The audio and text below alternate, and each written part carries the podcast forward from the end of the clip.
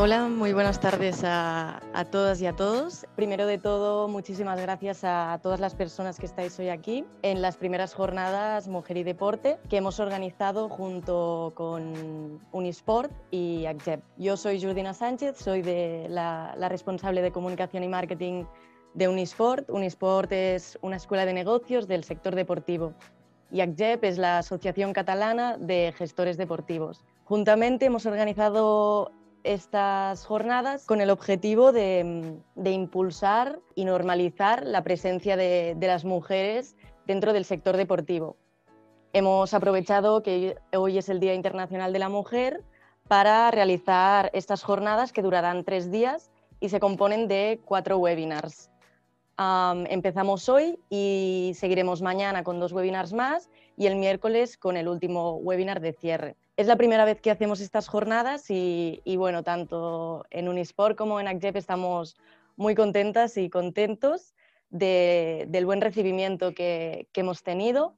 También agradecer a, todas las ponentes y todas las personas que, que darán lugar a que esto sea posible. Y nada, finalmente comentar que el objetivo del webinar, más que celebrar, es aportar valor, ¿no? Lo que queremos es ofrecer soluciones, ofrecer mm, métodos para, aprender juntos y juntas, ¿no? Al final tenemos un problema, un problema de toda la sociedad y, queremos, queremos aprender, aprender para, para ser mejores. Durante la ponencia podéis ir lanzando vuestras preguntas y al final de la charla dedicaremos un espacio a responderlas. Finalmente voy a pasar a, dar paso a Begoña Villarrubia, que en este caso va a ser la, moderadora del webinar. Begoña es periodista del mundo deportivo y cofundadora de, de WISE. Pues Begoña, si, estás por aquí, puedes activar ya la cámara y el, y el audio. Hola. Hola, Begoña. ¿Qué tal? ¿Cómo estás? Adelante, todo tuyo.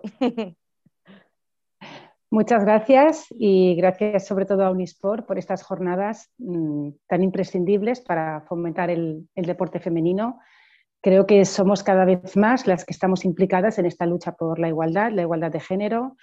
El deporte pues es una herramienta muy, muy potente, muy poderosa para empoderar a la mujer, para lograr esta, eliminar esta brecha de género y bueno, pues gracias Unisport por, por estas jornadas en un, día tan especial como, como, el Día Internacional de la Mujer.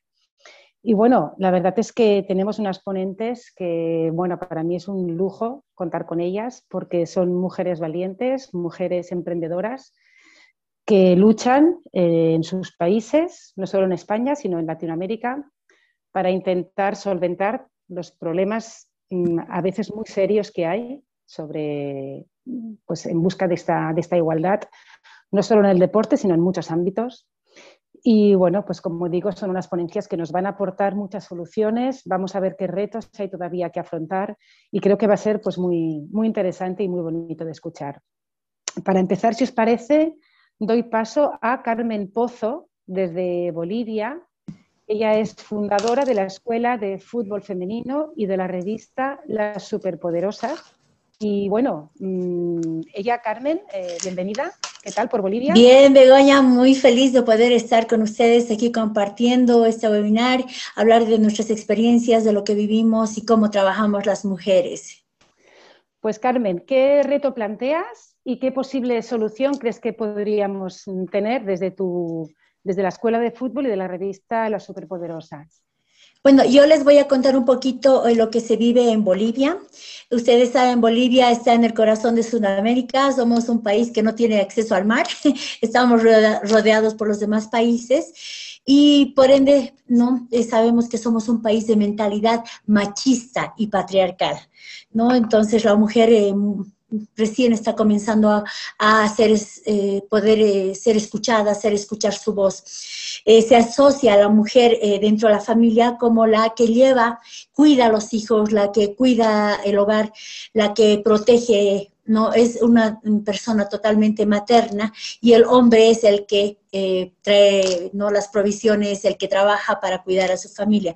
Por tanto, la mujer en nuestro país, y creo que en toda Latinoamérica, nace para ser servil, para servir en su casa, ¿no? Una niña desde que comienza a caminar lleva ya las cosas, aprende a barrer, aprende a ayudar a la mamá en la cocina y son trabajos domésticos que los va realizando en la casa y poco a poco va cambiando ya a, a, la casa de unos terceros, ya comienza su labor en otras casas, ya comienza a trabajar y de pronto da el gran salto y la ves trabajando en la calle, la ves vendiendo dulces, vendiendo café con su mamá.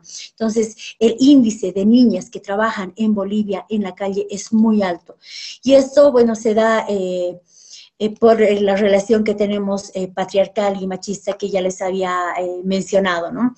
Entonces, las, las, niñas crecen con esa eh, idea de servilismo, de sumisión y cero reacción contra la violencia, el abuso, la falta de igualdad.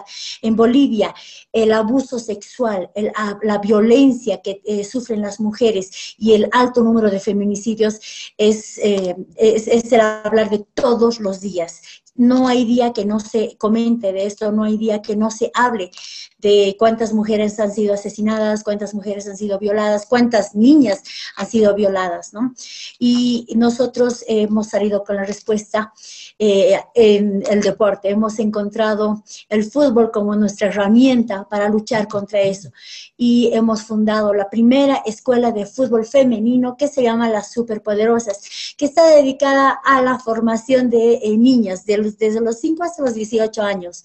No es la única en nuestro país que trabaja no solo enseñándoles a jugar fútbol, ¿no? que eh, trabajamos con el empoderamiento, el liderazgo, trabajamos con las niñas dándoles voz, a que crean en ellas, a que sepan que la cancha de fútbol es la misma para todos, que ellas tienen los mismos derechos que tiene un varón, que la pelota es para todos, que todos pateamos, que todos jugamos y todos tenemos el mismo derecho. Entonces, eh, nuestras niñas ya vienen con eso. Desde los cinco años se enfrentan ya niños en la cancha y no hay diferencia. Y eso lo hemos ido notando en estos seis años que tenemos de vida como Escuela de Fútbol Femenino, las superpoderosas en Bolivia.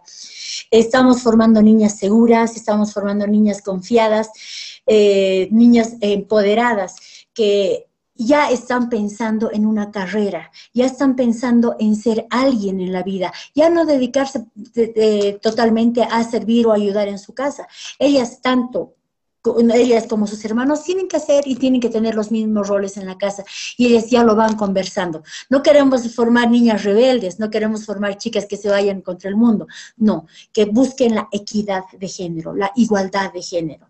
No hemos vivido muchos problemas a través del deporte nosotras aquí, lo hemos sentido como escuela de fútbol eh, superpoderosas pero eh, vamos luchando, la vamos peleando y a través de nosotros que somos ya ejemplo, somos un referente del fútbol femenino en nuestro país, las chicas están aprendiendo. Nosotros eh, trabajamos eh, a nivel, eh, combinamos lo que es la educación y el deporte también. Tenemos un grupo de las más mayorcitas, las que tienen 17, 18 años, y todos los miércoles ellas van a una comunidad a enseñar inglés y fútbol a los niños de la comunidad, ¿no? Entonces, eh, eh, las que se están beneficiando son ellas, evidentemente están compartiendo todo lo que saben con los niños, pero ellas son las que están creciendo como personas, se están volviendo personas con integridad, personas ya formadas, ¿no? Entonces, eh, además, cada una vez al mes invitamos a una persona que venga a darles unas charlas a nuestras chicas, ya sea la directora municipal de deportes o alguna jugadora ya eh, emblemática del país, ¿no? Para que les cuente y comparta con ellas lo que es, lo que ha sido y cómo eh, le ha ayudado el fútbol en su vida, en su carrera profesional. Entonces hacemos eh, centros ¿no? de evaluación, las chicas participan, debaten y aprenden a expresar lo que quieren, lo que necesitan y lo que no les gusta. Entonces, de esta manera estamos formando eh, chicas ya eh, listas para entrar a la universidad, para entrar a expresar su voz. Y creo que el fútbol ha sido nuestra gran herramienta. Nosotros tenemos una revista deportiva que se llama también La Superpoderosas y es la única en el país que eh, se dedica a la cobertura de otros deportes, pero no hemos tenido tanto éxito como lo tenemos a través del fútbol. Fútbol, pasión de multitudes y todos nos decían, ¿por qué el fútbol si es deporte de varones?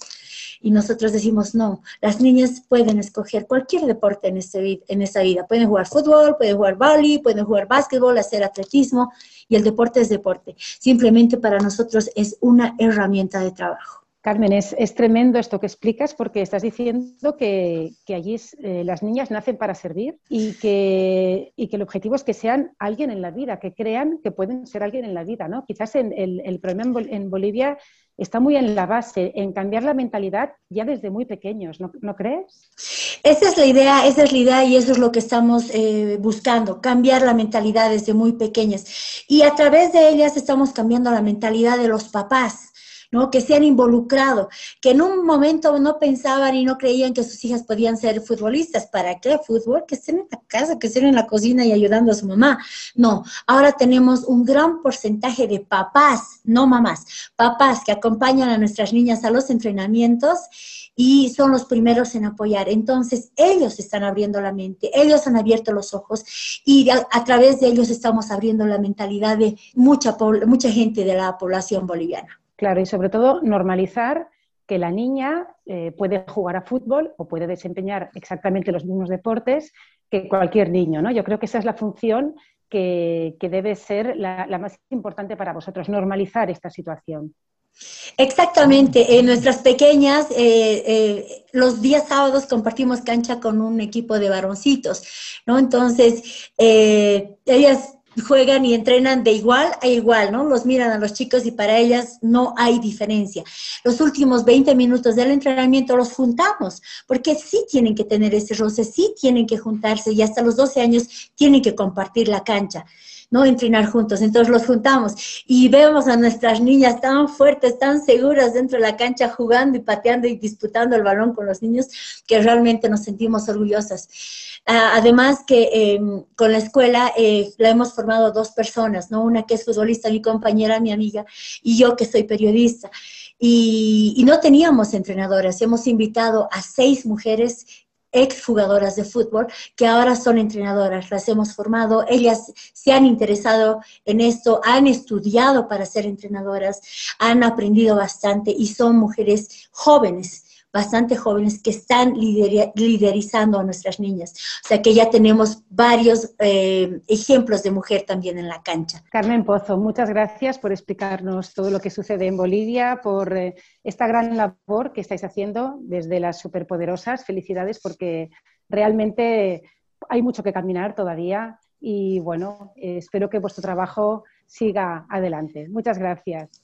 A ti, Begoña, muchísimas gracias, un gusto.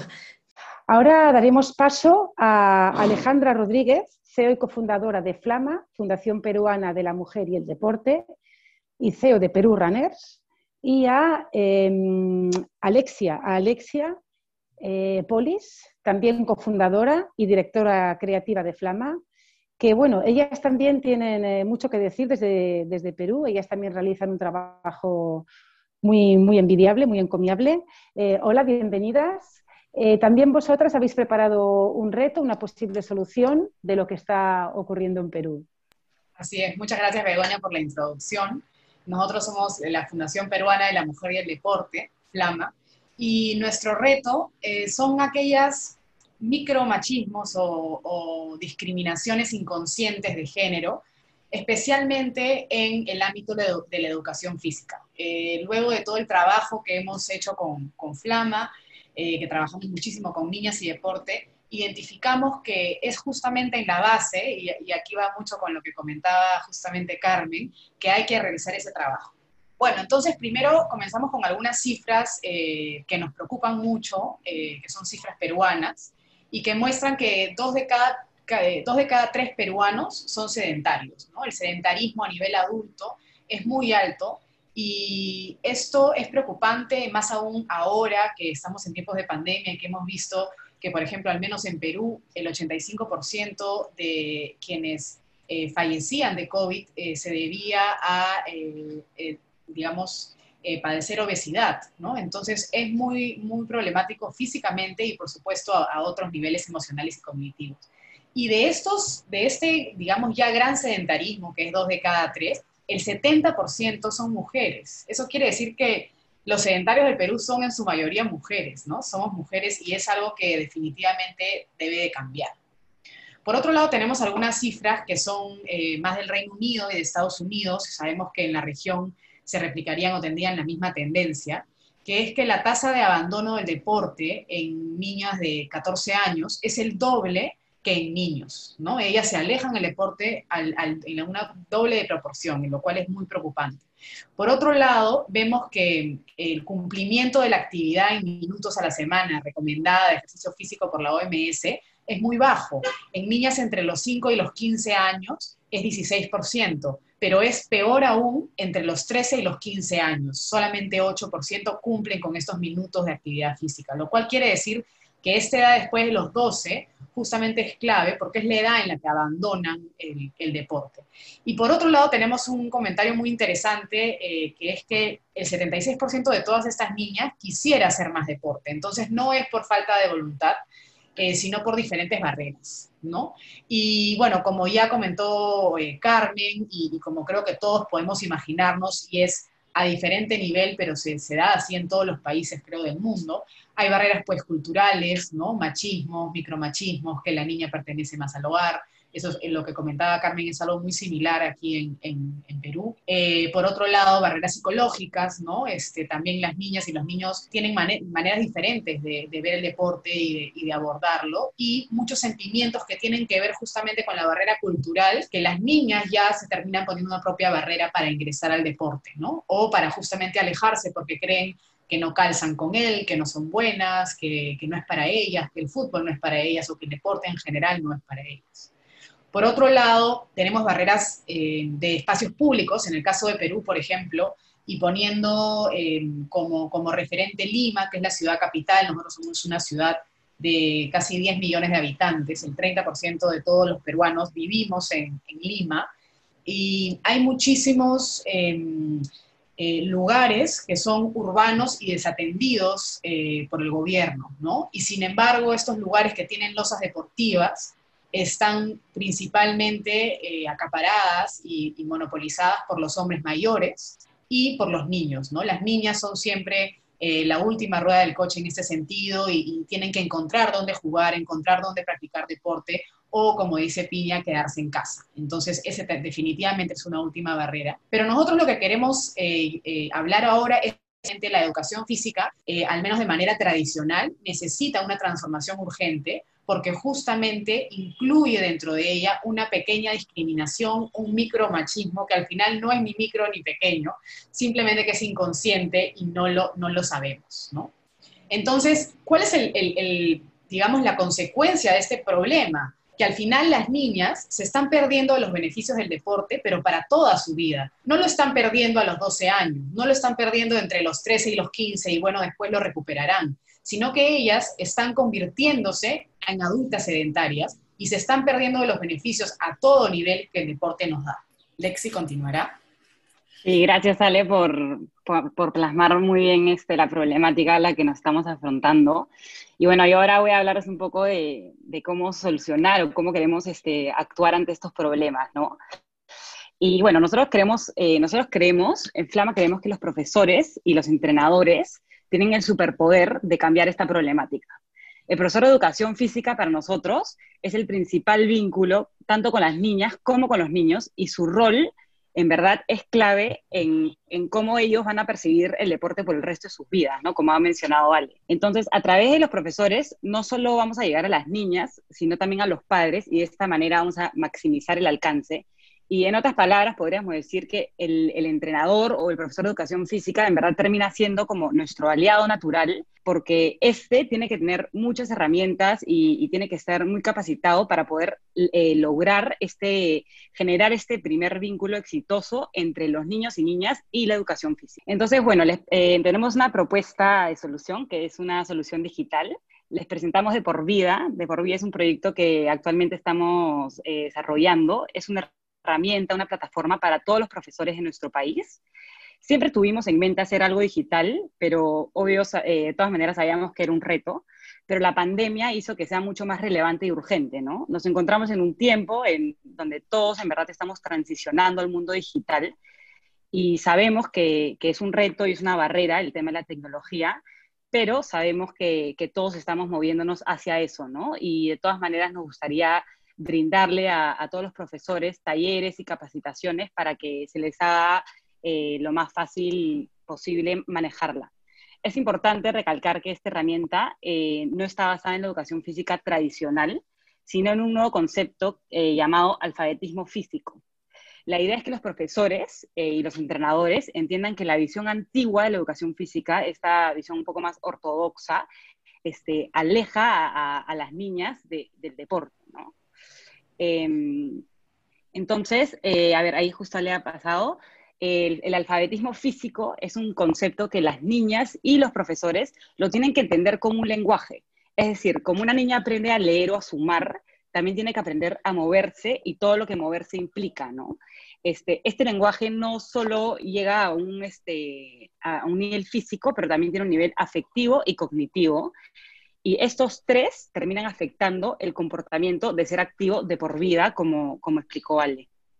Bueno, y, por otro lado, también me gustaría recalcar, aquí al menos en, Perú, la mayoría de profesores eh, de educación física son hombres, hay muchísimas mujeres también, pero es justamente la falta de visión eh, o, de comprensión de la niña la que falta, y no es que no hayan ganas, los, los profesores son unos convencidos de que las niñas necesitan el deporte y que es algo positivo, no hay nadie más aliado que, de, Flama que ellos, sin embargo, les faltan las herramientas, ¿no? Eh, y a veces les faltan las ideas para atraer a estas niñas o el conocimiento del por qué se están alejando. Entonces, nosotros al final existimos para poder transformar todo el ecosistema y que las niñas no se pierdan de este deporte y los beneficios. Y esta es una de las maneras que hemos elegido para este reto en particular. Nosotros como Flama realizamos diversos programas propios también, eh, de surf, de fútbol, de, de correr, etcétera, pero sabemos que no vamos a poder llegar a todas las niñas del Perú. Sin embargo, podemos intentar llegar a muchos entrenadores de educación física para que sean ellos quienes cambien eh, la, situación actual, ¿no? Y bueno, eso... Gracias, eso es todo. Gracias, Alejandra y Alexia, por vuestra ponencia. Muy interesante, además, hablar de micromachismos, hablar de la problemática que existe, que además es muy similar a la que sucede en otros países. Yo, si os parece, os hago una pregunta cada una. Alejandra, hablabas de la tasa de abandono del deporte, que está en torno a los 12 años. Eh, claro, esto hace que las niñas eh, no se planteen ni ser entrenadoras, eh, ni ser jugadoras de élite, tener una vida sedentaria porque ya no quieren el hábito de practicar deporte. quizás en esa edad es donde hay que incidir para que dejen de abandonar el deporte, ¿no? Exactamente, para justamente llegar a esta solución conversamos con muchísimos profesores y profesoras de educación física y todos tenían el mismo número en la mente, los 12, 13, en algunos casos 14 años, ¿no?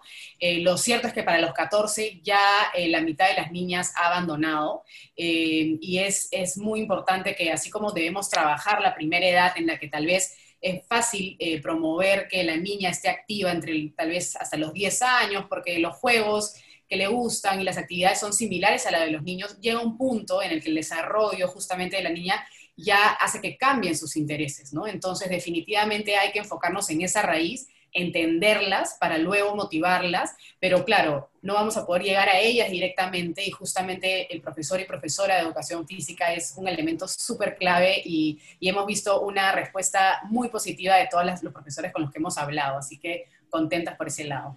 Y Alexia, para ti, a raíz de la herramienta que habéis creado, el de por vida, dirigida sobre todo a los preparadores físicos, a los entrenadores, hay el dicho, que lo ha comentado también Alejandra, de que el deporte no es para ellas, ¿no? O el fútbol no es para ellas, cuando en realidad el deporte es tanto para ellos como, para ellas, obviamente, ¿no? Quizás ese, ese cambio de mentalidad también eh, es labor de, de estos profesores, implantárselo a los niños y a las niñas.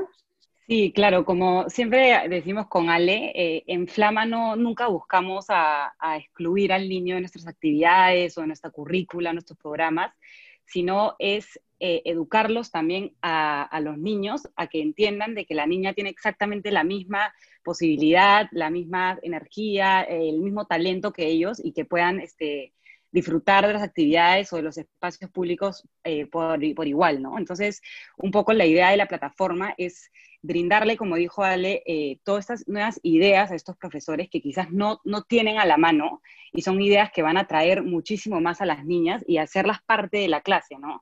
No, no hacer que, al contrario, que se alejen por, por tener una educación física súper eh, a la antigua, donde nos ponen nota por correr 100 metros planos o por tirar la pelota así de lejos, sino este, tratar de tener unas herramientas y una, eh, una visión un poco más inclusiva para, para las niñas también. Pues muchas gracias Alejandra y Alexia de la Fundación Flama. Felicidades también, enhorabuena por el trabajo que hacéis tan, tan importante desde Perú y un, un abrazo muy fuerte. Gracias, Begoña. Ahora, si os parece, doy paso a Cecilia Vales, fundadora y directora ejecutiva de She Wins México. Eh, Cecilia, mmm, buenas tardes. Bueno, también eh, vosotros estáis eh, realizando una labor en México. Comentabas justo antes de la, de la ponencia que México es uno de los países donde más violencia machista encontramos, donde este 8 de marzo las mujeres más se están implicando en eh, reivindicar la igualdad, pero sobre todo en reivindicar eh, ese, ese, papel de la mujer tan imprescindible para, para, erradicar de una vez ya esa violencia machista, esos eh, feminicidios que tanto están sal, salpicando al país. ¿no? Eh, en este sentido sí que el deporte en México ocupa un papel muy importante. Sí, la verdad es que estamos viviendo tiempos un poquito violentos en México, ¿no? Y, y, a mí me gustaría pues platicarles un poquito qué hacemos desde nuestra trinchera, ¿no? Y qué se puede llegar a hacer. Digo, como todas saben, vivimos un mundo muy global en el que estamos conectados de infinidad de maneras, ¿no? Y esto es una realidad que no podemos negar, ¿no? Un ejemplo muy, muy claro es cómo, cómo se esparció, ¿no? Y cómo se ha propagado la pandemia alrededor del mundo, ¿no? Ya llevamos ya un año encerrados, ¿no? Viviendo pues en, estas, en estos webinars ¿no? en línea. Claramente hay cosas buenas y hay cosas malas de estas conexiones, ¿no? Porque pues también estamos aquí presentes, ¿no? Pudiendo tener esta conversación con gente de, de 21 países, ¿no? Ahora, nosotros vemos que siguen existiendo estos retos a nivel global y sigue siendo la manera en que sistémicamente ¿no? se presentan obstáculos y limitantes para el desarrollo de la mujer y su inserción de manera integral en la sociedad. A esto me refiero no solo con, con la forma social, en el que podemos realizar actividades las que queramos, ¿no? Salir a la calle sin miedo, vestidas como nos gustaría, realizar una actividad física que sea considerada masculina, ¿no? Como el box, las artes marciales, el fútbol. También me refiero que existen limitantes de nuestra presencia en el ámbito económico, en la esfera productiva, en la esfera empresarial. Las mujeres seguimos sufriendo de una brecha salarial impresionante en el ámbito político, yo les pregunto a ustedes, ¿cuántas mujeres presidentas han tenido en sus países? Digo, y digo cuántas porque aquí encontraremos algunas chilenas, argentinas, bolivianas, ¿no? Que podrán levantar la mano. En mi país ha habido 63 presidentes, cero mujeres. Somos la mitad de la población mundial. Es imposible no preguntarme, ¿dónde están las mujeres? ¿No? Dentro de la agenda de los Objetivos del Desarrollo Sostenible de Naciones Unidas, hay dos temas que a mí me llaman mucho la atención y precisamente por lo que hacemos con She Wins, ¿no? Uno de esos es la educación de calidad y el otro es la equidad de género. Y quizás ustedes pensarán, bueno, ¿y qué diablos tiene que ver esto con deporte? Yo les digo que absolutamente todo. El reloj no se para por ningún motivo, ¿no? Y las niñas seguimos creciendo y pues, enos aquí, ¿no? Somos ahora mujeres profesionistas pero como les platicaba Ale, ¿no? Como les contaba Piña, hay una edad crítica para las niñas en la que su vida puede cambiar de rumbo. Son los 12 años. Y acaban de hacer una pregunta, ¿no? ¿Qué es lo que pasa en esta edad, ¿no? Que, hace que las niñas se salgan del deporte. Una de las razones, y es la principal razón, es que nuestros cuerpos empiezan a cambiar. Tenemos la menstruación y en muchas culturas esto hace que las niñas de manera automática se conviertan en mujeres. Así, así como se los platico. Como por arte de magia, un día eres una niña, te duermes, te baja, ahora eres una mujer, ¿no? Voilà. Parece y suena bastante ilógico, pero se sorprenderían en saber a cuántos lugares del mundo así funciona. Ahora, pensemos que esta niña, y para, para efectos de imaginación le vamos a poner un nombre muy mexicano. Pensemos que Lupita vive en una situación de pobreza. Al cumplir 12 años, ella pierde el control sobre su futuro. Para muchos, Lupita ya es una mujer. Y a los 14 años se tendrá que enfrentar a un matrimonio, un matrimonio que les aseguro fue elegido por ella. A los 15 años, Lupita quizá está embarazada y si logra sobrevivir ese parto, tendrá que encontrar una manera de mantener a su familia. muchas veces teniendo que vender su cuerpo para hacerlo. A los 17 años estaría en riesgo de contraer y contagiar enfermedades de transmisión sexual. ¿Se imaginaban esta vida para una niña de 12 años, 5 años después? Ahora, lo bueno de esta historia es que hay una solución. Pensemos en otra historia para Lupita. Cuando cumple Lupita 12 años, le llega su primera menstruación y sus papás la llevan al doctor. Es una niña saludable que tiene acceso a poder, a poder cuidar su cuerpo. Es una niña que va a la escuela. Así que al cumplir 14 años, se le da la oportunidad de seguir con sus estudios. En la escuela participa en un equipo deportivo que la hace sentirse fuerte, tanto física como mentalmente. Un lugar donde se siente aceptada, un lugar donde está segura. Y es muy probable que para los 16 años Lupita no tenga un hijo y pueda seguir sus estudios. Y con sus estudios ganarse la vida. Lupita cumple 18 años y ahora es ella quien toma las decisiones. Cuando esté lista puede decidir casarse y tener hijos, o casarse y no tener hijos, o bien ninguna de las dos. Si decide tener hijos, buscará que crezcan saludable como ella, haciendo deporte, con acceso a una educación, querrá que tengan las mismas oportunidades que tuvo ella. Ahora, esta es, imagínense esto, o sea, esto sucediendo generación tras generación tras generación.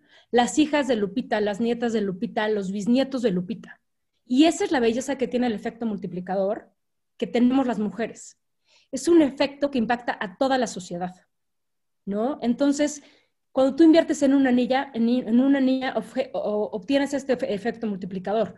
Ahora, pensemos que hay 50 millones de niñas que viven en situación de pobreza en el mundo. Estas son 50 soluciones que tenemos a nuestra mano. Y esto empieza con una sola niña, Lupita, a los 12 años. Les cuento la historia de Lupita para que nos pongamos un poquito en contexto, ¿no? De cómo a esa edad puede cambiar la vida y el futuro de una mujer, una comunidad y una sociedad. No dudo que haya muchos caminos y muchas soluciones, ¿no? Para hacer de este mundo un mejor lugar para todos. Ahora, sin embargo, nosotras hemos trabajado con el deporte y la educación y sabemos que son herramientas infalibles, ¿no? Para conseguir estos objetivos. Ahora, la equidad de género en el ámbito laboral, político, económico, no puede ocurrir si no existe equidad de género en el ámbito social. Y el deporte es un camino muy poderoso para conseguirlo. Volvemos a la agenda de los objetivos del desarrollo sostenible y ahí se menciona ¿no? la importancia del deporte en el empoderamiento de la mujer y sus comunidades. Es impresionante cómo siempre que medimos el empoderamiento de la mujer, no viene sola, viene acompañada de la familia, viene acompañada de su, comunidad, viene acompañada de la gente. Y aquí es donde vemos el doble impacto.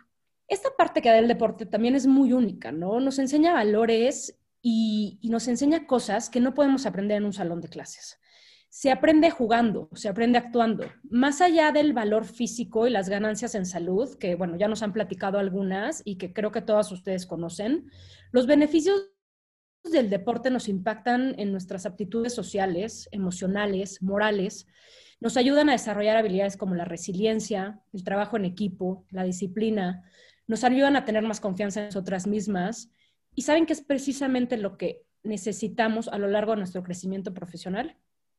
Todo esto que nos enseña nos da el deporte. Las bases que deja el deporte son críticas para el desarrollo profesional de una mujer y y les quiero compartir algunos datos, que hay un estudio que hizo Ernst Young, la consultora, y ESPN, que se llama ¿Dónde encontrarás a tu futuro líder? Se hizo una encuesta en los Estados Unidos en mujeres en posiciones senior, esto es directoras ejecutivas, directoras de finanzas, directoras de operaciones, y se encontró que el 94% de estas mujeres habían practicado un deporte creciendo, ya fuera de niñas, de adolescentes o de universitarias. De este 94%, 52% de ellas ¿no? Llegaron al nivel universitario. Ahora, a nivel mundial, se tomó como referencia el Fortune, el Fortune 500, que bueno, saben que están todas las empresas más picudas del mundo, ¿no? Aquí, bueno, un dato tristísimo, solo 3.4% de las mujeres están en posiciones de dirección. Pero de ese 3.4%, 80% de ellas practicaron un deporte creciendo. Y no les estoy hablando de la, empresa Patito que queda aquí en la esquina. O sea, son empresas del tamaño de DuPont, de Hewlett Packard y de PepsiCo. Muchas mujeres también con gran poder han sido deportistas, ¿no? Y para ejemplo les pongo a Michelle Bachelet, que fue la primera presidenta mujer en Chile. Ella jugaba voleibol en el bachillerato. Hillary Clinton, que fue secretaria de Estado de los Estados Unidos, ella jugó básquetbol, fútbol, softball. ¿no? Y otro ejemplo es Christine Lagarde, ¿no? Que, fue presidenta del Fondo Monetario Internacional y que ahora, bueno, es, es presidenta del Banco Central Europeo. Ella fue miembro del equipo francés de nado sincronizado. Y aquí creo que podemos ir viendo una relación, ¿no? Entre la parte de la educación y la parte del deporte y la parte del acceso al poder y la parte de nosotros tomando el poder, ¿no? Algunas de las razones de que las mujeres que han practicado un deporte las hacen líderes está en esta misma participación que hace que crezcan saludables, ¿no? Que tengamos confianza en nosotras mismas. Sabemos que las niñas que practican deportes tienen mayor movilidad social y económica, cuentan con más integridad personal, es mucho menos probable que consuman y prueben drogas y tienen mejor desempeño en la escuela. Sabemos también que el progreso no es lineal, no es una línea recta, ¿no? O sea, va, hay subidas, bajadas y pues se ve mucho más como, como así, ¿no? Pero yo les aseguro que darle oportunidad a una niña de practicar deporte, las verán ser mujeres líderes. Y bien lo decía Billie Jean King, ¿no? La, la famosa tenista. Tienes que verlo para poder serlo. Mientras más niñas practiquen un deporte, veremos a más jóvenes líderes. Y esto se verá reflejado en más mujeres en posiciones de poder en la política, en el deporte y en la vida económica en general. Cuando veamos más mujeres en posiciones de poder, nos será más fácil entender que esos espacios también son nuestros y que están abiertos para nosotros. Pensemos que el cambio social es un, es un deporte en equipo. Necesitamos del gobierno, de la industria privada, de la sociedad civil, hombres y mujeres, todos subidos en el barco para alcanzar la equidad. Y pues creo que con los pocos datos y con lo que ahora les, les acabo de compartir, me encantaría practicarles de los programas que hacemos en She Wins y cómo, cómo usamos el deporte y la educación para empoderar, pero bueno, tenemos otras panelistas que también tienen muchas cosas interesantes de compartirles, pero les aseguro que nada más con estos datos podemos crear un semillero de mujeres líderes. Y la respuesta es muy fácil, está en darle acceso y oportunidad a todas las niñas a la educación y el deporte. Muchas gracias, Cecilia, por tu exposición por, darnos a conocer quién es Lupita, aunque sea metafórico, hay muchas Lupitas, como tú dices, en el mundo, 50 millones de niñas que no tienen las mismas oportunidades que los niños, que, están condenadas muchas veces a, una vida muy complicada, muy delicada. Yo te quería comentar, has hablado de la brecha salarial de, bueno, en todos los ámbitos, no solamente en el deporte, sino obviamente pues en, cualquier tipo de, trabajo. En la brecha salarial también es uno de los temas que mm, eliminar esta, esta diferencia tan abismal es uno de los temas que desde SheWins también queréis tratar. Sí, sí, y hacemos mucho el trabajo en México, la brecha salarial es del 54%. O sea, un hombre gana el 54% más que una mujer. Tenemos programas con universidades en el extranjero y universidades en México en el que impulsamos el contacto global ¿no? entre jóvenes universitarios y ellos desarrollan planes de trabajo en comunidades indígenas. Entonces, juntamos a las sociedades, hablamos de privilegios y les enseñamos ¿no? cómo compartir también esos privilegios con otros. Y hablabas también, sobre todo, Cecilia, de la, importancia del deporte en las niñas para tener autoconfianza, para formar líderes, em, para creer en sí mismas también, porque dabas este dato de que el 80% de las eh, mujeres líderes practican deporte. En este sentido, el deporte, eh, ¿crees que ocupa un papel muy importante a la hora de empoderar a la mujer?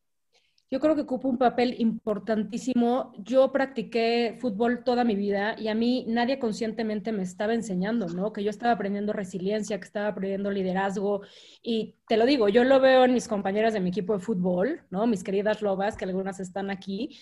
Lo veo, ¿no? Las posiciones en las que están hoy paradas, hay directoras, hay empresarias, hay, ¿no? Y yo sí creo que el deporte nos da esa sororidad, ¿no? De levantarnos unas a otras y también la fuerza de seguir adelante. Muchas gracias, Cecilia, por todo. Enhorabuena por vuestro trabajo con She Wins y un abrazo muy fuerte. Gracias. Buenas tardes. Ahora daré paso a Ana Calderón. Ana Calderón es presidenta de las Mujeres Nos Movemos.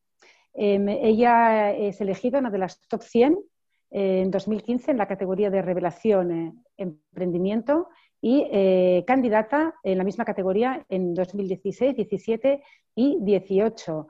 Em, Ana, buenas tardes. Hola, ¿qué tal, Begoña? Buenas tardes. Em, también felicidades por vuestro trabajo y quería saber, bueno, pues qué reto vas a plantearnos y qué, posible solución crees que nos podríais aportar. Bueno, pues antes de nada, daros las gracias por la oportunidad de estar aquí entre tanta mujer brillante, tanta mujer que se mueve y tanta mujer que está haciendo por cosas por cambiar esta, esta realidad, ¿no? En este día tan emblemático del, 8M, ¿no? Eh, el reto que planteamos desde Las Mujeres Nos Movemos es cómo incentivar y motivar a, las mujeres adultas que, que, no hacen o han dejado de hacer deporte para que empiecen a hacerlo o lo retomen utilizando lo que es la tecnología, ¿no? que hoy en día está al acceso de casi todos. ¿no? Y dejarme primero que, que, os cuente un poco qué, es, qué es Las Mujeres Nos Movemos, un poco para bueno, contextualizar lo que, lo que este reto. ¿no? Eh, las Mujeres Nos Movemos es una asociación sin ánimo de lucro que, que, que impulsa un movimiento social que quiere romper techos, suprimir barreras y permitir que las mujeres den un paso adelante y mejoren su calidad de vida y bienestar. En eso trabajamos en las mujeres nos movemos, en ayudar a las mujeres a, tener una vida más saludable. Iniciamos nuestra andadura en el 2016 y en el 2018 ya nos constituimos como una asociación sin ánimo de lucro. Desde entonces hasta ahora pues hemos puesto en marcha diferentes iniciativas para motivar a las mujeres a hacer deporte y llevar una vida más saludable a través de campañas de concienciación, estudios, eventos, jornadas, etc. Trabajamos de forma eh, transversal en cuatro áreas de actuación, el deporte, la nutrición saludable, la gestión de las emociones y el autocuidado. Pero la correa de transmisión que utilizamos para el cambio eh, es el, deporte, ¿no? el ejercicio físico. Tenemos una comunidad de más de 10.000 mujeres en España y también nos siguen desde Latinoamérica en edades entre 25 y 55 años que es una edad crítica en la que, bueno, pues la mujer pues ya ha sido mamá o está a punto, su carrera profesional, toda una serie de condicionantes que hacen que, bueno, pues si ya en la época de la adolescencia muchas niñas, como nos han comentado nuestras compañeras, dejan el deporte, eh, en, este caso las que no lo han hecho pues siguen sin hacerlo o las que lo hicieron lo dejaron. Entonces ese es nuestro, nuestro, nuestro objetivo, ¿no? que estas, estas mujeres vuelvan a retomar ese, ese hábito. Contamos con más de 60 embajadoras que bueno, vienen de distintos ámbitos, son deportistas profesionales, periodistas, entrenadoras, nutricionistas, coach, que nos ayudan a divulgar lo que hacemos en el, en el, en el movimiento, bueno, pues a, a, su, a, su, ámbito de influencia, ¿no? a, su comunidad.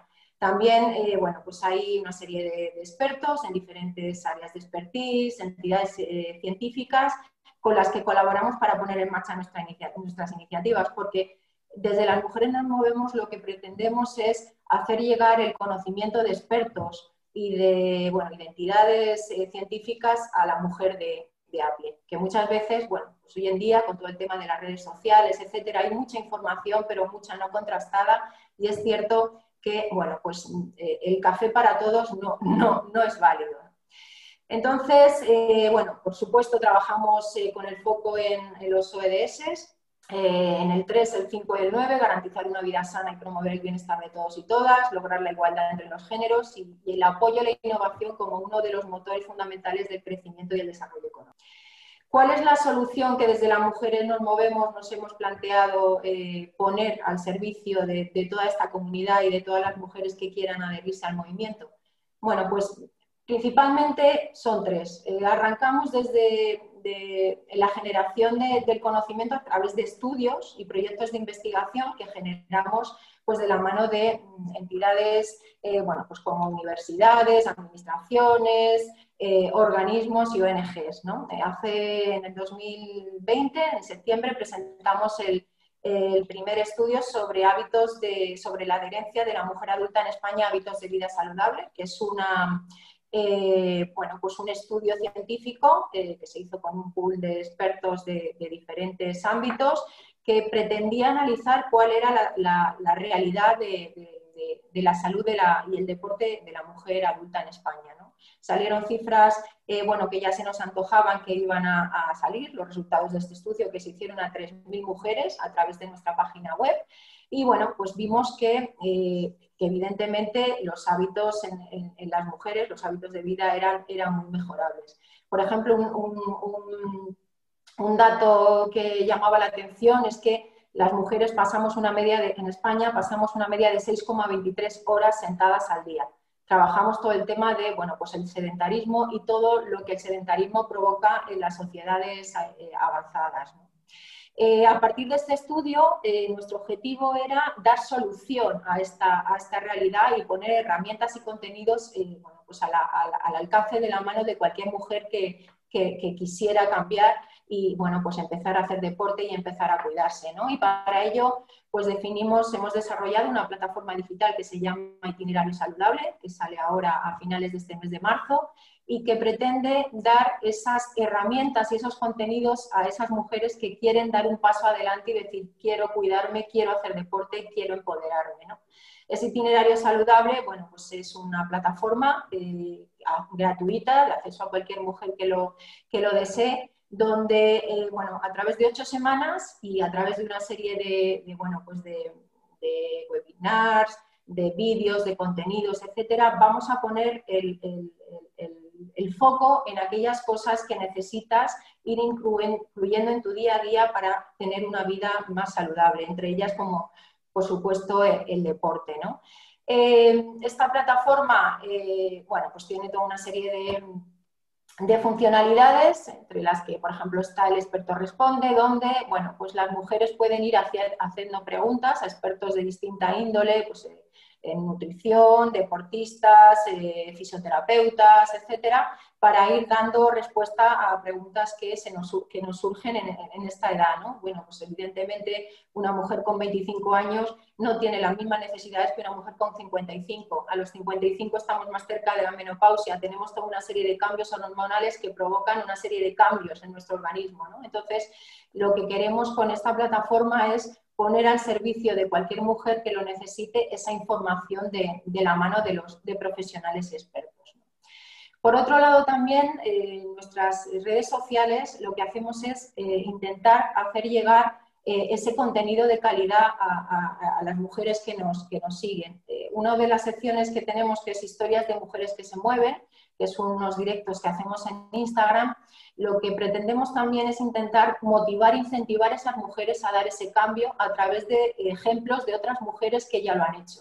Y para ello, bueno, pues estas mujeres eh, nos hablan de bueno, pues momentos a lo mejor en su vida en los que han tenido una enfermedad grave y cómo el deporte les ha ayudado a salir de esta enfermedad, cómo a través de eh, cuidarse y y, bueno, pues alimentarse bien, etcétera, controlar todo el tema de las emociones, etcétera, han conseguido salir de una situación difícil, de una enfermedad, de una ruptura, etcétera, etcétera.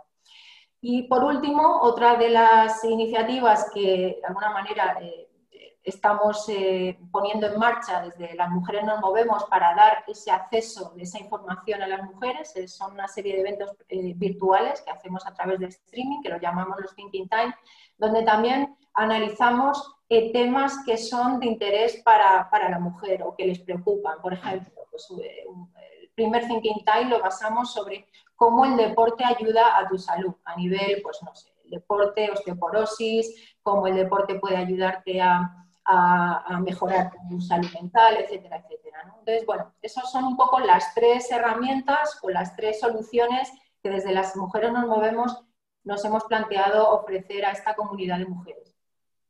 Muchas gracias, Ana, por todas las explicaciones. Muy interesante, sobre todo que, toquéis un sector que muchas veces está olvidado, que es el sector de la mujer adulta.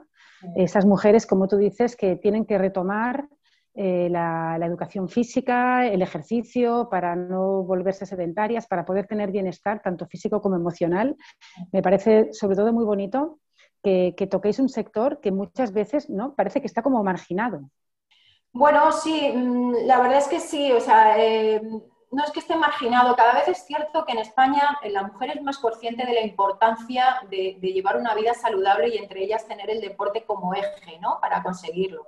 Eh, pero sí es cierto que, bueno, todo el tema cultural, todo el tema de la gestión también del tiempo, eh, a estas edades tenemos tantas cosas que hacer, siempre nos dejamos las últimas, eh, no encontramos el momento para dedicarnos a nosotras mismas y no sabemos la importancia que eso tiene. Es decir, el dedicar en tu día un tiempo sagrado para cuidarte es fundamental. O sea, es fundamental porque te ayuda, como hemos dicho y, se ha dicho aquí ya, a todos los niveles, a nivel salud mental, emocional, física, te empodera, te ayuda a sentirte eh, mejor te ayuda a, enfrentarte a las dificultades, a, bueno, pues un poco al día a día. Entonces, desde luego es un, es un segmento eh, al que vamos eh, enfocadas y que creo que estamos, bueno, de alguna manera poniendo nuestro granito de arena para que esa concienciación llegue, pues eso, a ser real y que la mujer tenga claro que a esa edad debe cuidarse, debe y tiene que cuidarse por ella y también por los demás. Sí, sobre todo por lo que explicas, ¿no? Es una edad en la que los hijos, el trabajo, las prioridades parece que están más eh, fuera de una misma, ¿no? Y en cambio eh, la importancia de cuidarse, de tener ese bienestar físico y emocional del que hablas, eh, la salud mental incluso, todo, todo viene relacionado, ¿no? En este sentido, ¿crees que el empoderamiento de la mujer sobre todo de la mujer, lo que decimos, que, se preocupa tan poco de sí misma porque no tiene tiempo, ¿no? El empoderamiento también viene a través de, este ejercicio físico para la mujer. Sí, por supuesto, o sea, por supuesto, a nivel, eh, lo que estamos también fomentando, el, eh, cuando tú no has hecho en tu vida ejercicio físico, deporte, es complicado iniciarte en él. Tienes muchos eh, muchas mochilas, ¿no? Eh, que dirán, estoy gorda, fíjate, esto, lo otro, no tengo tiempo. O sea, es como que te, eh, te, echas encima toda una serie de clichés que haces propio y que te es complicado quitarte. Entonces, desde las mujeres nos movemos, lo que promovemos es, si no puedes sola, únete a otras mujeres, forma parte de un grupo de mujeres que te ayuden a, salir de esa zona de confort, porque al final es una zona de confort en la que nos sentimos seguras, ¿no? O sea, el dar el paso hacia una zona que no conocemos siempre te, genera, bueno, pues por cierta reticencia, ¿no? Entonces, por supuesto que te empodera. Cuando das el primer paso, cuando sales, cuando rompes la barrera de, uy, qué vergüenza, ¿cómo voy a ir a un gimnasio? ¿Cómo me voy a salir a correr? Tal, etcétera son pasos, vas dando paso, paso a paso y de repente te encuentras con, ostras, tengo la seguridad suficiente, me importa nada lo que digan los demás o las demás, sé que esto es bueno para mí y que es bueno para mi salud y empiezas a como un recorrido hacia un camino que desde luego tiene todo de bueno, o sea, es, es absolutamente transformador lo que te provoca ya no solo el deporte, que también, sino todo lo que el deporte lleva. Una alimentación más saludable, eh, una mejor gestión de las emociones, mejor socialización, es decir, te cuesta menos establecer relaciones y comunicarte con, otras mujeres que al final estamos todas en un mismo, eh, nos encontramos en un momento eh, muy parecido, todas tenemos problemas, todas tenemos clichés, no tenemos tiempo, entonces es como formar parte de este movimiento que, queremos, ¿no? el movilizar a, a esas mujeres a que den ese paso. Muchas gracias, Ana Calderón. También felicidades por eh, la labor que hacéis. Desde las mujeres nos movemos, una labor también muy imprescindible. Y gracias por tu ponencia. Y bueno, ya por último, para cerrar, doy paso a Mónica Fon. Ella es licenciada en eh, Educación Física. Ella ha estado 20 años trabajando con la Federación Catalana de Tenis. Y ella es cofundadora, junto a una servidora, de la asociación WISE, eh, Donas Empoderadas para las Sport, Mónica, a través del cual empoderáis a las niñas con diferentes iniciativas. Bueno, aquí podríamos compartir la entrevista porque estamos, Begoña y yo, juntas en un nuevo proyecto, es muy reciente.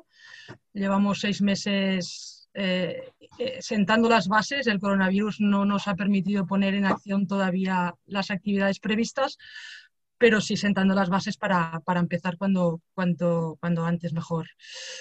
Entonces, antes de, plantear el reto, si pongo un poco, eh, para ponernos en situación desde WISE, vamos a fomentar los valores de la igualdad, la empatía, el respeto, la cooperación, la superación, ¿vale? Y eh, esperamos que esto vaya a repercutir pues, en más licencias, bueno, desde nuestro granito de arena, lógicamente, pues más recursos para las jugadoras, deportistas y ayudar a empoderar a, la mujer.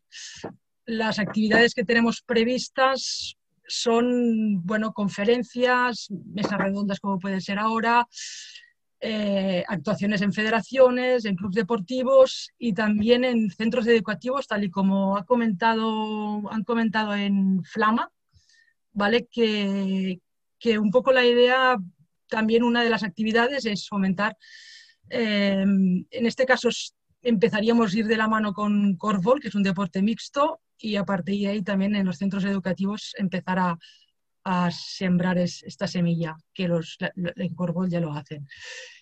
Y mm, bueno, lo que es el reto, Begoña, que era el que nos planteamos el reto de cómo, o sea, no el reto, sino qué soluciones podrían haber para conseguir mayor visibilidad en los medios de comunicación.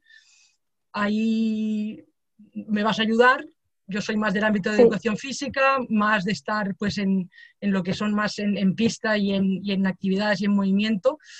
Eh, vamos a hacerlo un poco juntas. Voy a empezar un poco a poner en situación.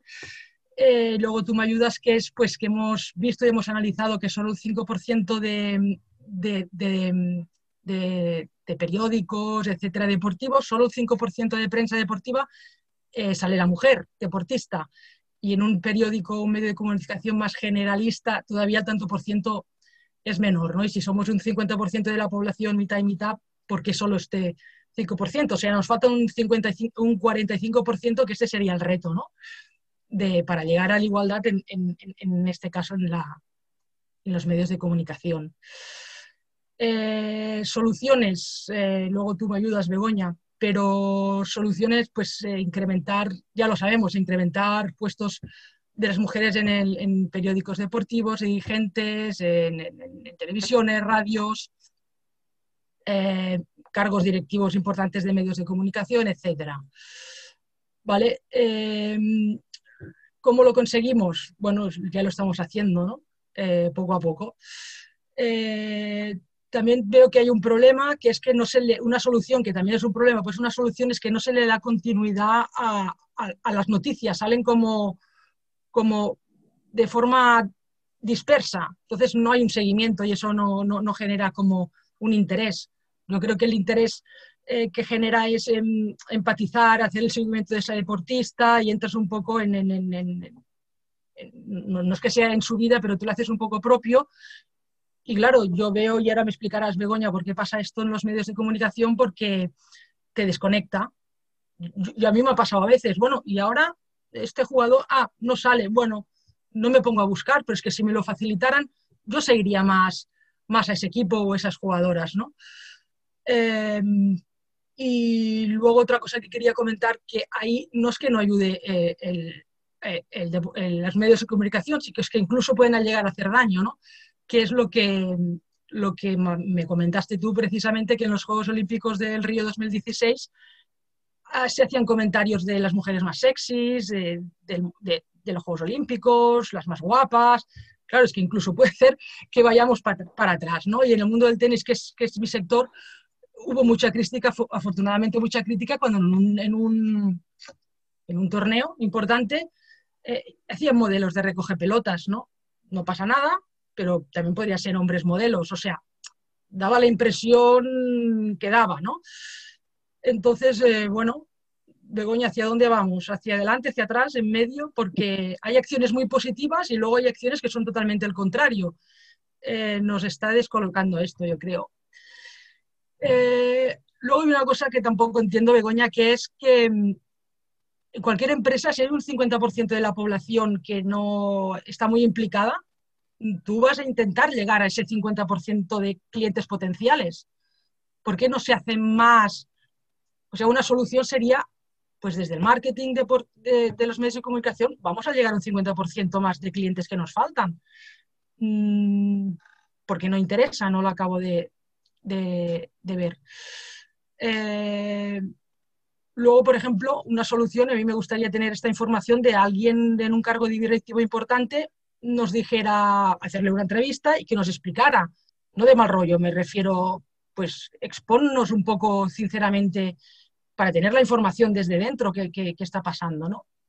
¿Qué más quería decir? Bueno, una reflexión que es un poco personal es que yo creo que, que estamos, al menos en España, en un momento en que la rebeldía yo creo que ya está pasando un poco y ahora creo que vamos, tenemos que ir más a, la, no dualidad, sino ya empezar a, a trabajar el término igualdad, que es integrar ya. O sea, la dualidad nos está generando esa polaridad que parece que nos estemos enfrentando y pues no. Y en reuniones, tertulias, donde fuera, a mí me gusta cuando hay un hombre que también apoya esa iniciativa. No sé si me estoy explicando muy bien.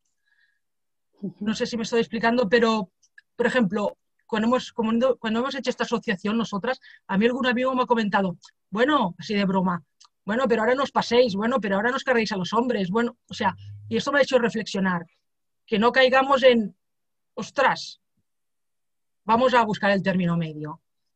Begoña, ¿tú cómo lo ves esto que estás día a día en, en el tema? Estoy en el ajo, sí, señora. Gracias, Mónica, porque es verdad todo lo que, todo lo que has comentado, el tema de que queremos hacer desde WISE. Creemos que el tema de la visibilidad eh, del deporte femenino es una de las grandes asignaturas pendientes que tenemos.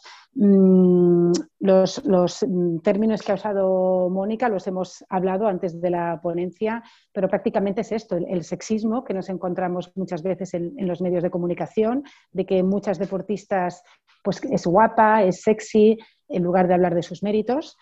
La, falta de continuidad también es uno de los temas que más nos preocupan desde WISE, porque no vale solamente con eh, hablar de la medalla de oro de, del Monte o el campeonato del mundo de Lidia Valentín o de Carolina Marín. Ha de haber una continuidad en la, información de deporte femenino, no solamente en hechos puntuales. Y el tema de que obviamente hace falta mm, altos cargos eh, directivos en los medios de comunicación. Hay muy pocas mujeres dirigiendo periódicos, realizando tertulias deportivas. Parece como que el fútbol es cosa de hombres, eh, también en los medios de comunicación. Y es uno de los temas que desde WISE queremos tratar. Eh, Mónica, gracias por tus palabras. me ha gustado mucho esto que has dicho de que por qué el hombre no participa también eh, en, este, en esta tendencia feminista, en esta tendencia de, que, de lograr la igualdad. Creo que ellos, si te parece esta pregunta, creo que ellos también deberían implicarse y deberían tener un papel importante en, este camino hacia la igualdad. Sí, sí, totalmente de acuerdo. Yo creo que este es como el segundo paso, ¿no? Es lo que es, es mi reflexión, ¿eh? No, simplemente es mi reflexión que posiblemente el primer paso es decir, estamos aquí y el segundo paso es vamos a, colaborar juntos. Yo creo que era necesario el primer paso. Creo que al menos en España estamos preparados para, esto. Yo estoy más, me motiva más estar más en vamos a, juntarnos, vamos a juntarnos todos a, a, conseguirlo. Entiendo que hay otros países que, que en este caso los hombres quizá no están preparados, pero creo que hay que preparar tanto o sea, a todos, a todos, empoderar a las mujeres y concienciar al hombre y, hacer el trabajo en equipo. Exacto, unir fuerzas, ¿no? Porque es un movimiento que nos compete tanto a hombres como a mujeres, a todos. Muchas gracias, Mónica, por, tu ponencia. Eh, bueno, yo quería ahora dar paso a, a Jordina de Unisport, porque creo que hay unas preguntas que nos han realizado en el chat para nuestras ponentes. Y bueno, vamos a ver si vosotras mm, podéis responder mm, a todo lo que los, eh, lectores, la, gente que ha participado en, esta, en estas ponencias, mm, tienen algunas dudas pendientes. Hola Begoña, no sé si me oyes. Sí. Vale. Sí, perfectamente. No sé si me da ahora. ahora, sí. Vale. Bueno, muchísimas gracias a todas por, vuestra participación y a ti, Begoña, también por moderar el webinar, que ha sido, la verdad es que es súper interesante. Sí que es verdad que tenemos algunas preguntas, nuestros ponentes han ido respondiendo un poco sobre, sobre la marcha, así que vamos a contestar primero las que no han tenido respuesta por escrito y luego si tenemos un poco más de tiempo las, las complementamos, ¿vale?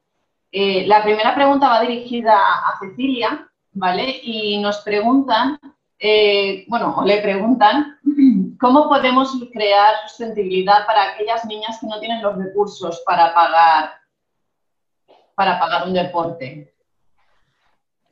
Pues mira, hay muchas maneras. Como les explicaba, tenemos que hacer de esto una cosa social, ¿no? Un movimiento social.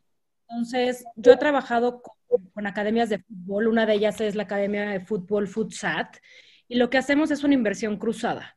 Hacemos academias que incluyan a toda la gente de la zona en el que podemos cobrar a las niñas que pueden pagar y hacer una inversión cruzada. Y de ahí salen becas para las niñas que no pueden pagar.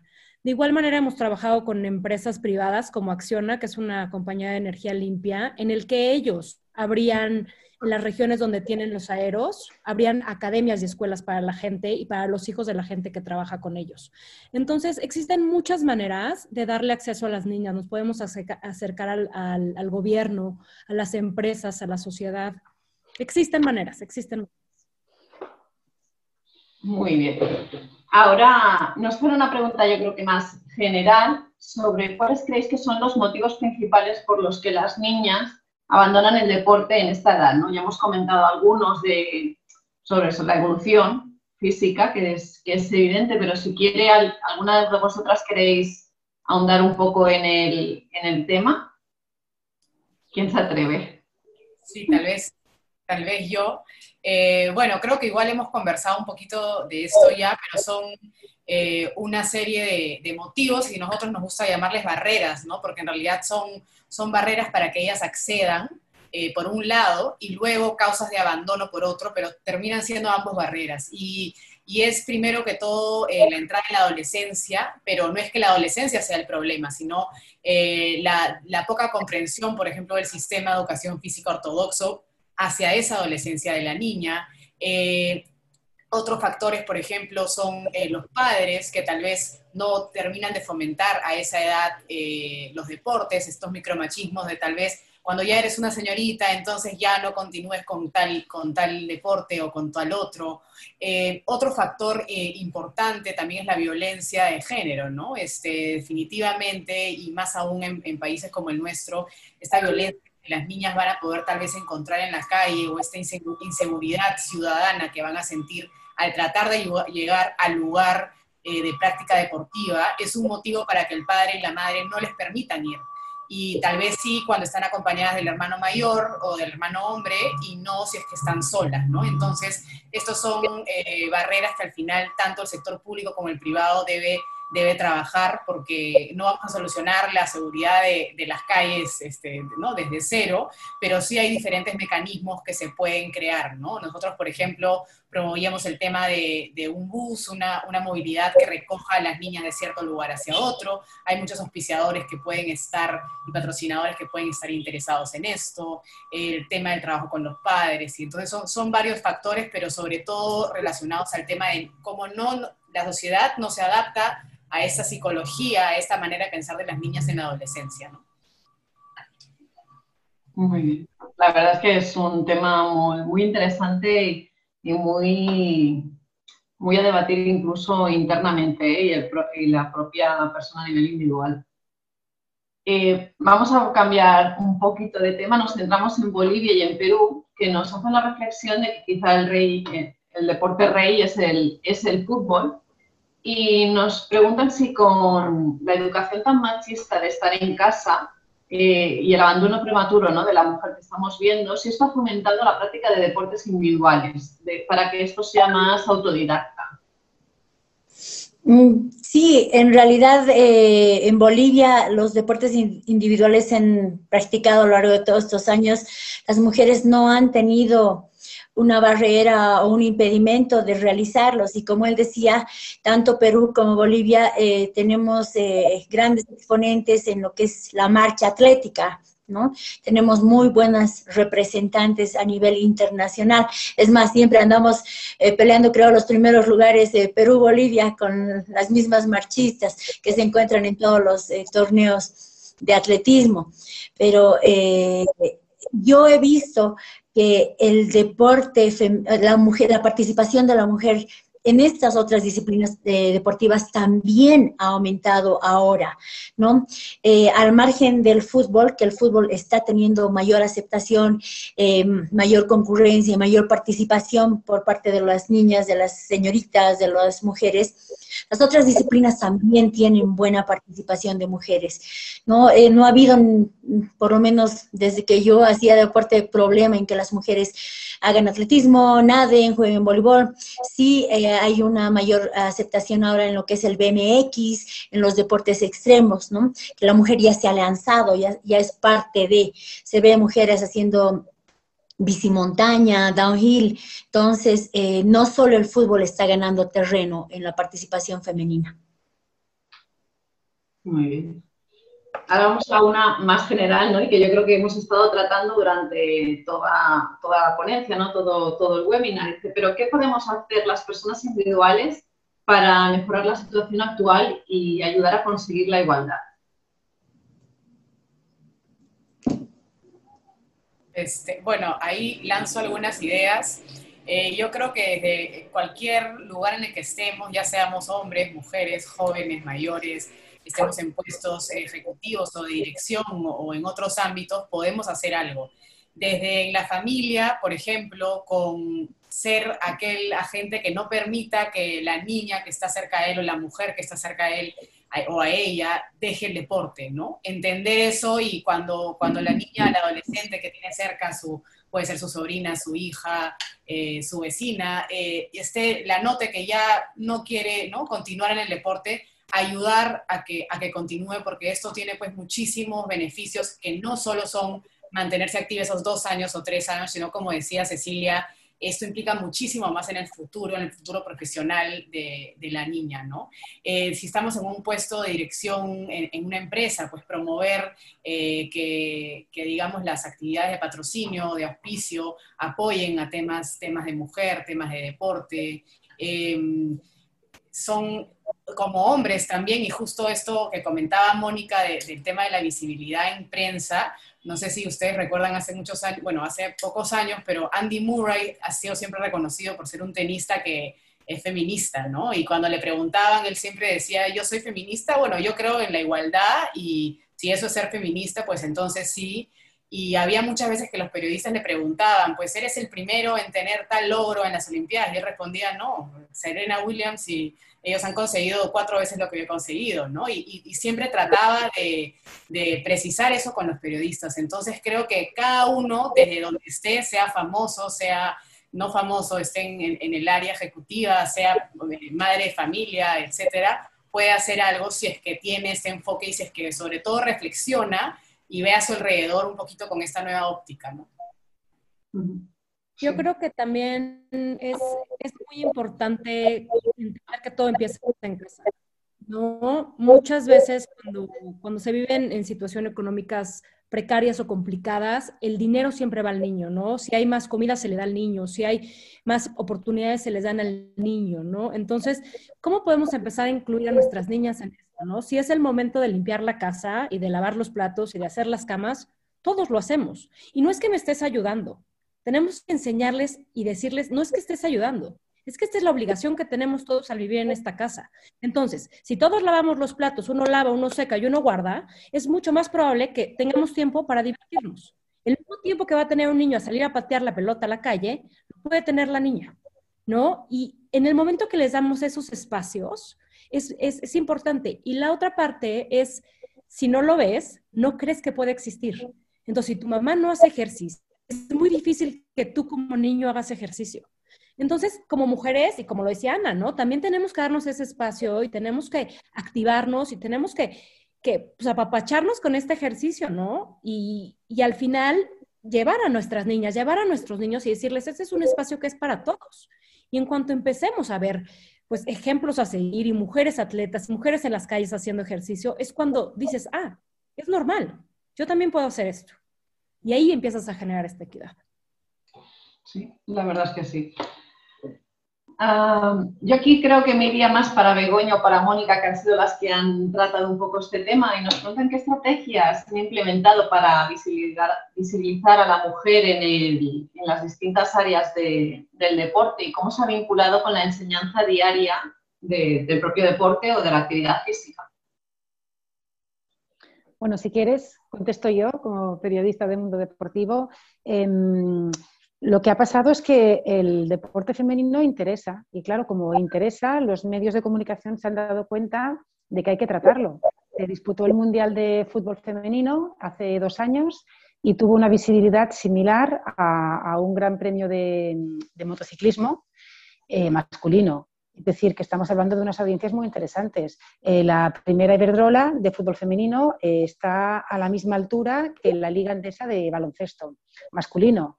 Eh, se han abierto campos de fútbol como el Vicente Calderón, como la Romareda, y se han llenado el, San Mamés, etcétera. ¿no? Ha habido récords de espectadores. Es decir, y ya no digo pues, cuando ganan medallas olímpicas o cuando se ganan mundiales en nuestras jugadoras o cuando el Barça de fútbol femenino se clasifica para final de la Champions. Pasa que al público le interesa, le gusta y los medios eh, se han tenido que hacer eco de, este reclamo por parte del público. ¿no?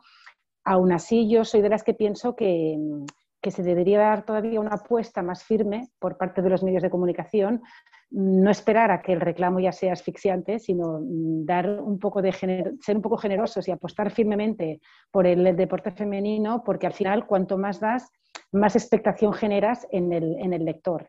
Al final es un pez que se muerde la cola. Y entonces, cuanto más hables de deporte femenino, más se conocerán a las jugadoras, más referentes tendrán las niñas, tendrán espejos en quien mirarse, pero sobre todo más interés generarás en el público y esto hace pues, que, los, que los equipos, que las jugadoras, mm, que el deporte femenino en general crezca tenga más recursos, tenga más patrocinadores, se ganen más eh, medallas, más mundiales, etcétera. ¿no? Aquí sí que es cierto que los medios de comunicación tienen un, papel muy determinante eh, a la hora de dar a conocer que, el deporte femenino existe y que, que el público, mm, mm, en el momento en el que llega a los hogares y en el momento en el que llega a los periódicos, eh, el público se acostumbra a leer sobre deporte femenino y cada vez el reclamo es mayor.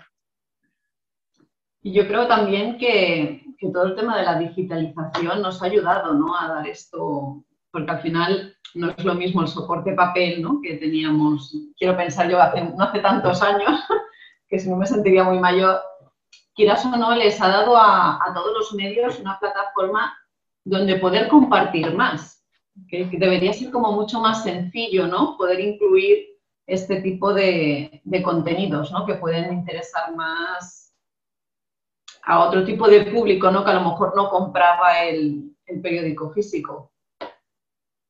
¿Crees que ahí se podría trabajar de alguna manera para, para promover que los medios hicieran, hicieran más fuerza en estos deportes femeninos?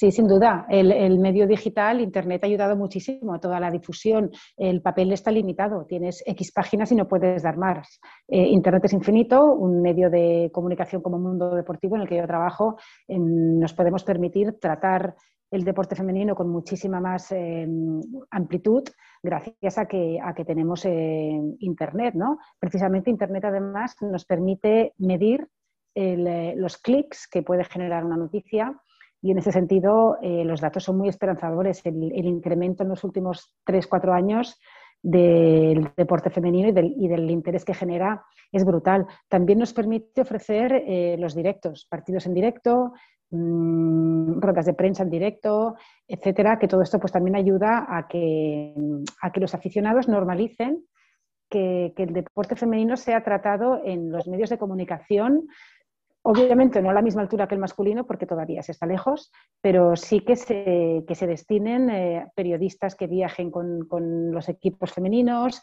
eh, espacio, minutos, etcétera, que todo esto se, normalice cada vez más.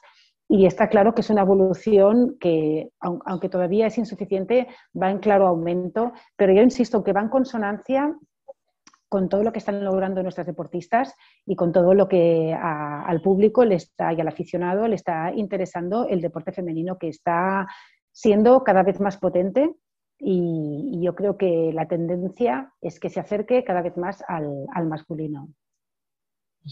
Voy a aprovechar y voy a hacer la entradilla de una pregunta que nos ha entrado ahora, que nos preguntan si creemos que es bueno que aparezcan medios de comunicación especializados en deporte femenino. Pues claro, por supuesto que sí. Cuanto más especialización, eh, más calidad puedes ofrecer, más periodistas especializados. Yo, por ejemplo, estoy especializada en, fútbol femenino. Em, antes era impensable. Hace unos años, alguien dedicado al fútbol femenino, ¿para qué? ¿no? Para hacer un breve cada día, no. Ahora, en cambio, somos varios en el diario Marca, en la SER, en, el AS, en el Sport, etcétera. Hay profesionales dedicados exclusivamente al fútbol femenino, en nuestro caso, y esto nos, ofrece, nos permite ofrecer un producto de calidad y, nos permite además acercarnos cada vez más al, fútbol masculino. Em, respecto a otros deportes, natación, tenis, waterpolo, rugby, etcétera, creo que siempre es un plus tener gente, tener periodistas especializados que te pueden aportar una, un plus muchísimo mejor que no tener un periodista generalista. Muchas gracias, Begoña, que te soy un poco un intensivo aquí, ahora aprovechando el momento. Vale, bueno, nos hablan de la calistenia, ¿vale? Que es un trabajo en la calle, es un deporte callejero que lo practican mayoritariamente hombres. Eh, creen que por la propia estética del deporte, la verdad es que yo lo desconocía, ¿eh? no sabía que existía.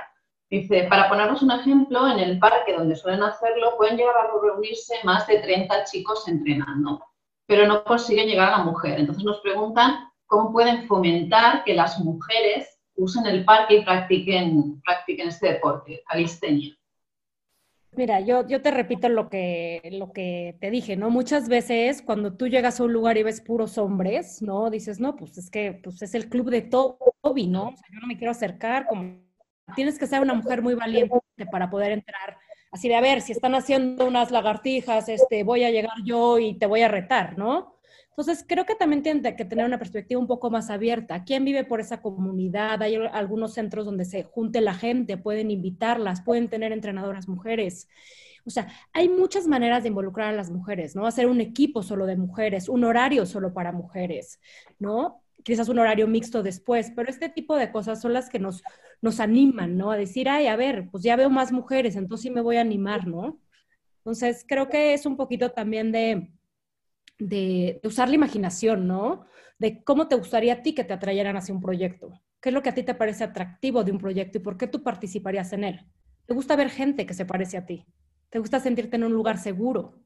¿No? Entonces, creo que esos son pequeños tips que podemos dar para que, para que puedan alcanzar un mayor número de mujeres y las mujeres, porque no es una cuestión de, a las mujeres también nos gusta ser fuertes, no es una cuestión de que, ay, nos van a salir músculos, no, no nos da miedo que nos salgan músculos, también nos gustan los músculos, ¿no? Entonces, creo que es más, ¿qué están haciendo ustedes, ¿no? Para traer estas mujeres a su, a su, a su entrenamiento. Además, eh, la, calistenia es un deporte de fierros, ¿no? Has visto, los chicos se suben y empiezan a, hacer paralelas y demás cosas. Eh, ejercicios que tal vez las mujeres eh, no han estado acostumbradas o, o, se han enfrentado a hacerlos.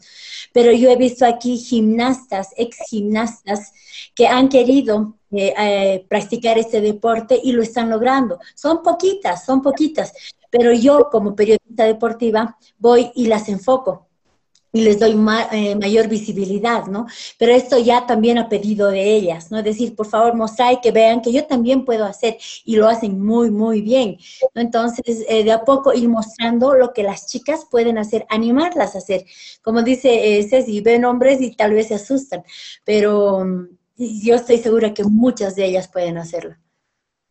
Sí, y me gustaría complementar un poquito en el mismo sentido lo que dice Cecilia y Carmen, creo que comenzar con pequeños pasos, ¿no? No creer que haya, voy a tener esta idea y va a ser un éxito y voy a traer a 100 mujeres, pero muy poco a poco se logra. Teniendo tres mujeres inicialmente en un horario en el parque, eso va a hacer que, haya mucha más visibilidad y las otras chicas se animen. Ir a tocarle la puerta a un club que está tal vez haciendo eh, calistenia dentro del club y decirle, oye, no, los invito a que vengan fuera o las mujeres tienen tal horario para hacerlo también. Hablar con una periodista o periodista deportivo que quiera hacer una nota al respecto también, tocar la puerta de repente al municipio y comentar que tienen esta iniciativa para ver qué puede hacer el municipio para colaborar con esto. Este, entonces son pequeñas acciones un poco que uno tiene que ver según la realidad del lugar. ¿no? Nosotros aquí en Lima, por ejemplo, tenemos, es una ciudad, pero que las realidades son muy distintas cuando uno cambia de, barrio, de distrito.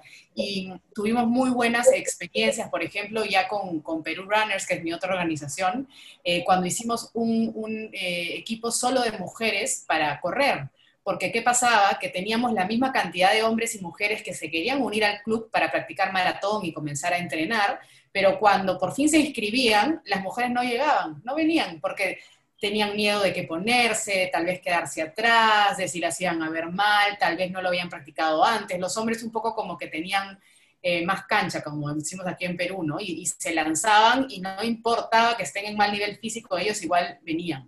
Entonces, apenas se hizo un horario solo de mujeres, aparecieron un día 50 y estábamos en la calle esperando y nosotros decíamos, todos ustedes han venido para esta nueva sede, entonces ahí la unión hace la fuerza. Y también creo que mucho es la cuestión de los tiempos, ¿no? Como dice Ari, a ver, los hombres van, ¿no? Y entonces, imagínate que tú estás casada y tienes un hijo, ¿no? Y los dos quieren correr. No, pues es que yo me tengo que desestresar, yo trabajo todo el día, dice el marido, ¿no? Pues yo también trabajo, sí, sí, pero tú te quedas con el niño. Entonces, ¿quién va? El hombre.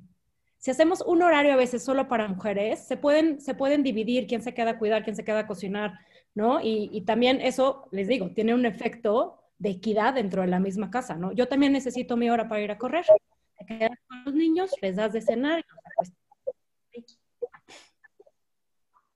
La conciliación, ¿no? Que también es un poco un tema de, del día de hoy, aunque no lo toquemos aquí, pero sí que es verdad que siempre es la mujer, lo que decíamos antes, ¿no? Con Ana, que se sacrifica delante de las obligaciones del, día a día, que al final son obligaciones de cualquier miembro de la familia, y parece que somos nosotras las que siempre acabamos poniendo a los demás por delante.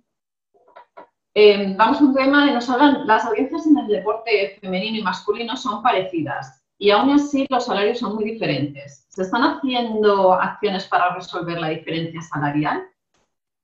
Yo creo que aquí la respuesta claramente es sí, ¿no? Pero es no, un no, tema muchas, muchísimas acciones.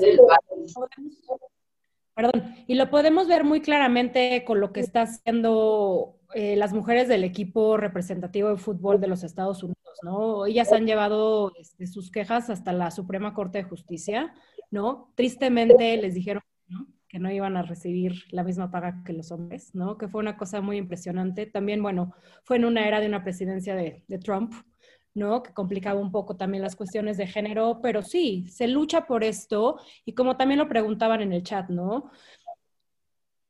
Que, decir que el fútbol eh, femenino no vende. Es que es la realidad, el día de hoy no vende, pero tenemos una desventaja de 100 años.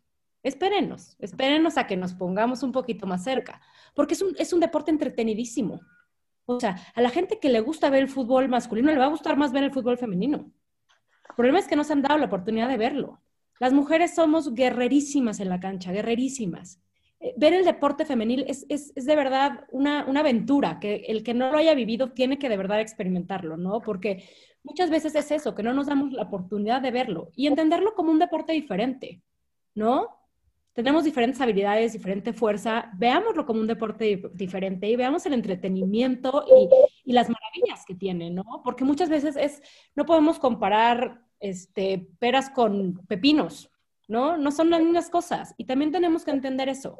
Y eso es la equidad, porque no somos iguales, ¿no? Queremos la equidad, que es darle oportunidades que necesite cada quien, ¿no? Es darle a cada quien lo que necesita. Y ahí es la gran diferencia. Se está tratando de hacer muchísimo. En México yo lo sé porque Mariana Gutiérrez, la directora de la Liga eh, Femenil de Fútbol, es, es amiga mía y yo sé que están haciendo todo, nada más que sí, tenemos que crecer y recordar que traemos 100 años de, retraso, ¿eh? Y para traer 100 años de retraso yo creo que vamos muy bien, muy, muy bien, ¿no? Déjame un, matiz, Cecilia, por favor, porque mm, estos que dicen el fútbol femenino no vende, no tienen datos, porque el fútbol femenino sí vende. Entonces, en Estados Unidos eh, se da el caso de que la selección de fútbol femenino tiene más eh, visibilidad, más aficionados, más ingresos, más beneficios que el fútbol masculino. Y aún así, ellas cobran menos. Es decir, ellas generan más y ellas cobran menos. En el caso del Barça femenino, la única sección rentable, eh, mm, sin contar el fútbol masculino, la única sección rentable es el fútbol femenino. Ni el baloncesto, ni el balonmano, ni el hockey patines en el Barça son rentables.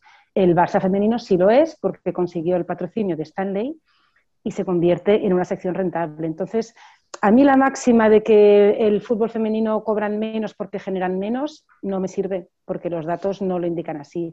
Sí que es cierto que estamos con 100 años de retraso, como tú dices, pero es que se ha avanzado tantísimo en estos últimos años que se ha, se ha equiparado el fútbol femenino a muchos deportes masculinos. Obviamente al fútbol masculino no, porque es un, eh, es un transatlántico, es, casi imposible de alcanzar, ¿no? Pero al resto de deportes sí. Eh, con lo cual, mm, esa teoría que se vende desde algunos frentes mm, no, la pueden decir porque no es cierta. Sí, y, sumando a eso también es muy interesante ver el perfil de, los fans. Eh, hay, hay mucha data que dice que la fan mujer del deporte, ya sea masculino o femenino, y por supuesto en femenino van a haber más fans mujeres, es eh, en temas de redes sociales, creo que el 200% más activa que un hombre. Entonces, por ejemplo, para una marca eh, es más interesante tener a las fans mujeres también en la audiencia, ¿no? Y, ahí me sumo también a lo que comentó Mónica en su ponencia. Qué importante es que las marcas eh, piensen en que están perdiéndose a ese 50%, ¿no? A todas estas mujeres como audiencia, como fans, como espectadoras y como posibles consumidoras en el, futuro, que justamente van a ser espectadoras de, equipos femeninos o de, o de deporte femenino, ¿no? O sea que creo que eso es muy importante. Y también creo que el, la pandemia, al menos en el caso aquí en Perú, ha ido mucho en detrimento del avance que se estaba haciendo, ¿no? Este, todos los bajos de, presupuestos y de, temas de haber avanzado con paga a equipos de fútbol, de vóley, etcétera, aquí se ha retrocedido 100% por la pandemia porque es lo primero que se ha recortado, ¿no? Así que esperemos que eso eh, cambie pronto.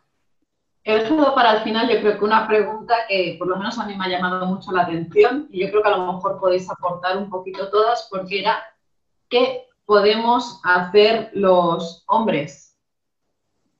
Pues muchísimo, muchísimo. Eh, todo, todo lo que puedan, bienvenido sea. Esta, como decía Mónica, es una lucha de hombres y de mujeres, o al menos debería serlo.